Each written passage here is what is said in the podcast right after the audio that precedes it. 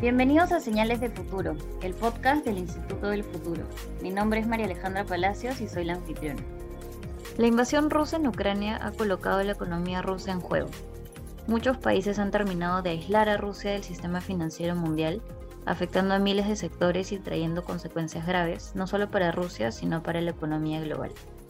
El día de hoy vamos a analizar este tema junto a Miguel Ángel Rodríguez Mackey, él es jurista e internacionalista. Muy bien, Miguel. Y cuéntanos en primer lugar, ¿cómo está afectando el conflicto entre Rusia y Ucrania a la economía global? ¿Cuáles son los sectores más afectados que estamos viendo? Eh, cualquier guerra, esto es muy importante, no digo un conflicto diminuto, focalizado, sino una guerra de la dimensión como la de Ucrania con Rusia, va a producir una afectación. Aquí estamos en un planeta donde todo está interconectado. Y es que eh, eh, eh, por Ucrania sale el petróleo, sale el gas que va para Europa. Comprenderás que una guerra interrumpe ese circuito regular. Claro. Y entonces, al interrumpirse ese circuito regular, lo primero que está produciendo la guerra es una suerte de eh, impacto amorfo en la economía internacional porque el, eh, petróleo, el gas, producto de la guerra, se interrumpen sus circuitos y produce un encarecimiento. Todos vivimos del petróleo, todos vivimos del gas. Y entonces, esto ha sido un proceso concatenado. Primero Ucrania, y por supuesto Rusia, enseguida Europa del Este y toda Europa que ya empezaron a sentir, si no hay petróleo, no hay circuitos, también los transportes. En Europa en estos momentos hay huelga de transportistas, por ejemplo en España. Y entonces, claro, esta concatenación en un mundo globalizado tan estrecho ya eh, acumula y en el mundo el precio del barril del petróleo y sus derivados también han subido. En cualquier parte del mundo ya el combustible tiene otro precio. Mira los efectos que produce, grosso modo, una guerra que corta todos los circuitos, no solamente, repito, de carácter eh, funcional, eh, sino financieros, económicos, del comercio internacional, que es lo que le da vida al sistema internacional. Muy bien, Miguel Ángel. Y sabemos, por ejemplo, ya hablando específicamente del caso de Rusia, que hay algunos bancos que han quedado totalmente excluidos del sistema financiero mundial. Esta es una de las sanciones financieras, pero hay muchas otras más. ¿Cuáles son estas otras sanciones y cómo está afectando su economía?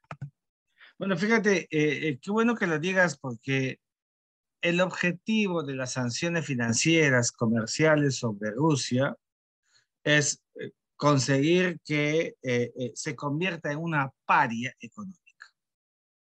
O sea, el sistema bancario planetario ya ha logrado un cometido, el sistema internacional bancario, pero, pero el objeto es más que bancario, más que solamente financiero, que ya es importante con eh, el hecho mismo en adición la cancelación de las tarjetas de crédito, Visa, Mastercard en Rusia, sino que esto es un proceso que debe de constituir a Rusia en paria, por favor, es decir, aislada económicamente, financieramente, comercialmente. Todavía no ha llegado, María Alejandra, Ajá el momento del bloqueo que se va a producir tarde o temprano, en tanto que la guerra continúe.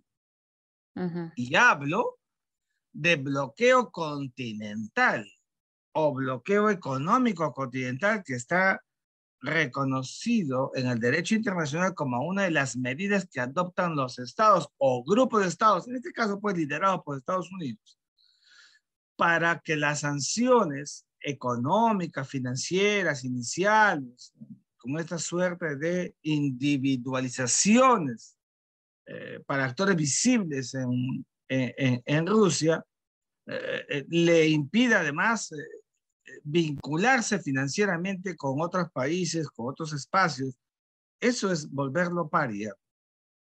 Creo que el eje central pasa por allí, pasa porque pierda todo nivel de crédito internacional Rusia, no sea objeto ni sujeto crediticio de nada, y evidentemente por esa ausencia de corresponderse con un sistema convencional donde todos respetamos reglas, por no hacerlo, viene el castigo. Los castigos en el derecho internacional del siglo XXI no son pues los castigos como en el pasado, con, con, con respuestas violentas como las que está haciendo Rusia, sino son respuestas financieras, económicas, comerciales. Y si estas, también hay que decirlo, no logran el cometido, recién entonces habría que pensar en otro mecanismo de sanciones que yo no quiero siquiera eh, eh, imaginarlas, como son las coercitivas y las coactivas,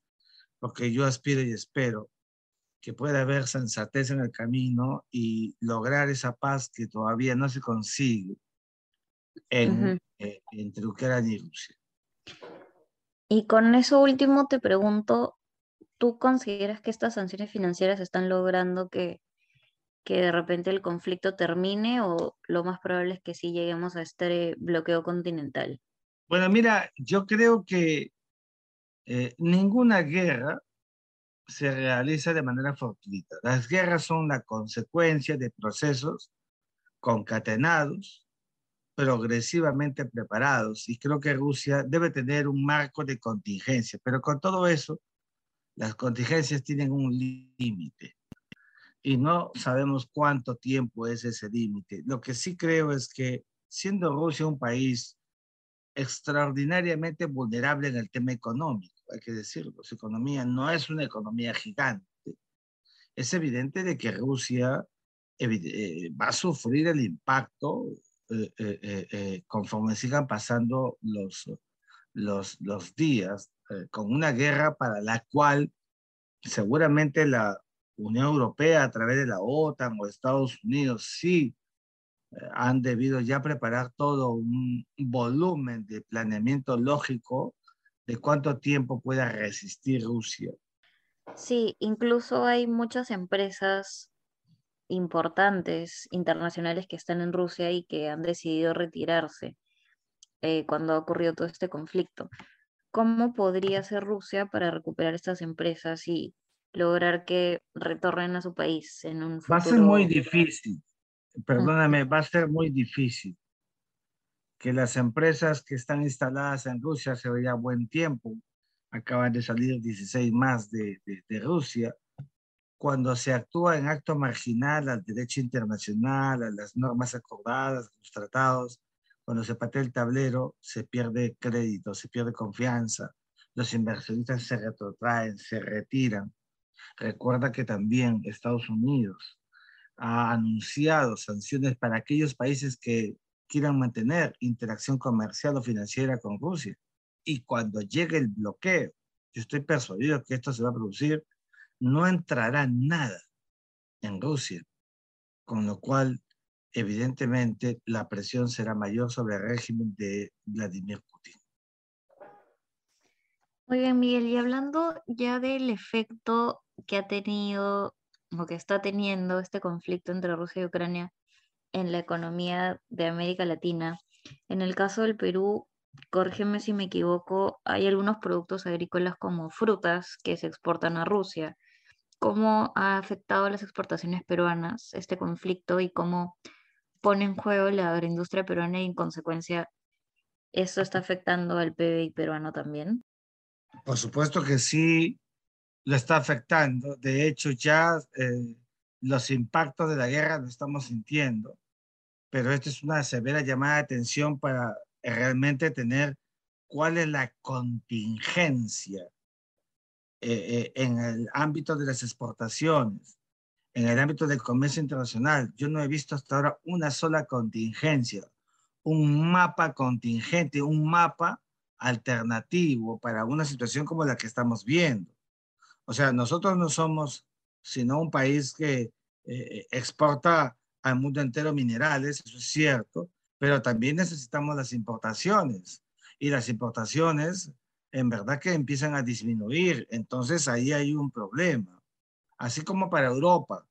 En la primera semana nadie creía que comprar un queque, un pan, eh, pues este, no iba a tener mayor problema y comenzó a subir la harina de trigo. Es evidente de que para nosotros eh, con esta acumulación de lo que estamos viendo por la guerra, que va a surgir un proceso inflacionario inevitable, eh, hay que tomar contingencias y, hay que controlar los intereses. Entonces allí es que eh, necesitamos un ejecutivo que mire la guerra no como algo exógeno, lejano, sino como algo realmente para un país como el nuestro que exporta, sí, eh, nuestra calidad de exportaciones en minerales y en productos agrícolas que son importantes para nuestro propio eh, crecimiento y desarrollo, están amenazados en estos momentos por el tema de la guerra eh, entre Ucrania y Rusia. Y sería importante, sería interesante conocer cuál es la contingencia. La OCDE acaba de decir en las últimas horas una llamada severa atención, una alerta por lo que está pasando fundamentalmente en Europa. Y ya sabemos que nuestros principales vasos comunicantes como el mundo son, qué duda cabe, Europa, Estados Unidos, Asia, China. Ahí hay un nivel de vulnerabilidad y hay que trabajar. Muy bien, y en el caso de el resto de economías de la región de América Latina, ¿qué otros efectos está teniendo la invasión de Rusia en Ucrania? ¿Y cómo podríamos hacer entonces en América Latina para mitigar estos efectos? Creo que América Latina debería mirarse al espejo y eh, empezar a trabajar un poco más los fenómenos de bloques.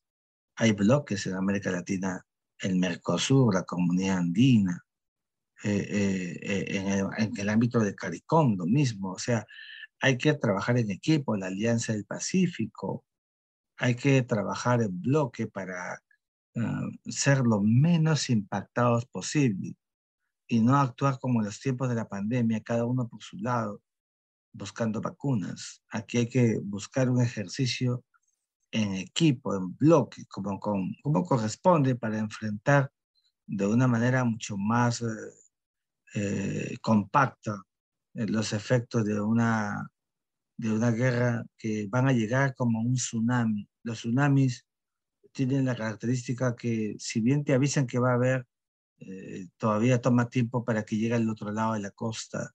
Los tsunamis tienen eso, que te van avisando. La guerra está avisándonos. Eh, solo que ah, pareciera que aquí todavía eh, creemos que es una guerra en Marte. Y ahí está ese gran problema que puede ser capitalmente feroz para países como el Perú y otros más de la subregión. Muy bien, Miguel Ángel, y ya para finalizar, ¿cuál es el escenario para la economía rusa en lo que queda del conflicto? ¿Qué es lo que viene? Yo veo una economía rusa en picada, veo una economía rusa en agonía, eh, la veo en el suelo. Eh, seguramente los chinos ayudarán con subvenciones, pero no bastará. Rusia no puede mantenerse de subvenciones mientras hay una guerra. Veo muchas manifestaciones en las calles, muchas revueltas sociales, políticas. La gente no puede retirar del banco el dinero que quiere. Y eh, esta suerte de encarecimiento al que me he referido, a una Rusia aislada, una Rusia paria, desprestigiada internacionalmente por las consecuencias de una guerra, eh, van a retrotraer mucho. Y me temo que no sé si habrá esa misma vocación como hubo, luego de la Segunda Guerra Mundial con un plan Marshall para Europa, para, para Alemania. Eh, seguramente lo habrá para, para Ucrania. Y yo no sé qué pasará con Rusia. Ahí está el problema, que cuando se pierde crédito, cuando se pierde confianza, cuando el mundo mira al país que patea el tablero, los castigos, las sanciones son enormes y costará mucho construir esa confianza. Mientras se construye, la economía será la que primera padecerá esas consecuencias. Perfecto, Miguel Ángel. Muchísimas gracias por acompañarnos. En definitiva, el conflicto entre Rusia y Ucrania está teniendo efectos drásticos en la economía global. Los países ya están reaccionando con diferentes estrategias, pero creo que la que más está afectando a Rusia son las sanciones financieras, que como bien mencionas, no va a haber comercio, los productos ya no van a poder entrar y esto solo va a hacer que Rusia no pueda aguantar por mucho tiempo más. Mientras tanto, como también mencionas, países de la región de América Latina como el Perú deben estar alertas porque la guerra está avisando y los efectos siguen llegando. Muchísimas gracias Miguel Ángel por acompañarnos. Esto fue Señales de Futuro y nos vemos en el próximo episodio.